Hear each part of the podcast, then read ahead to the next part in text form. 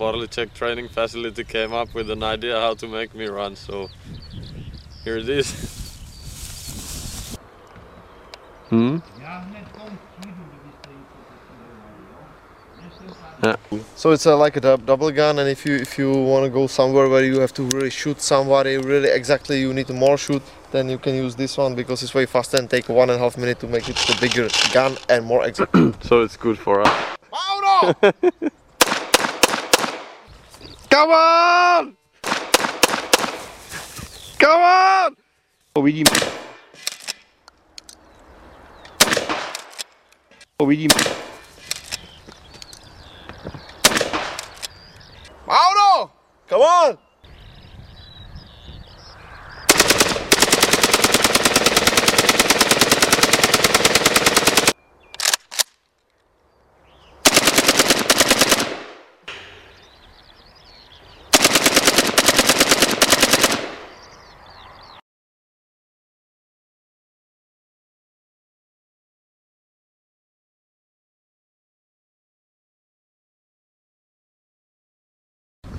So in this country you have to be fast if you want to find some food unless you will be lying on the ground and that's life in Czech Republic but I like it. It's good for practice.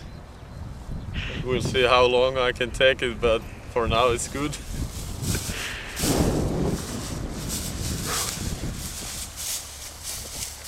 Přijdou ty magnumy, no. And this is the Magnums.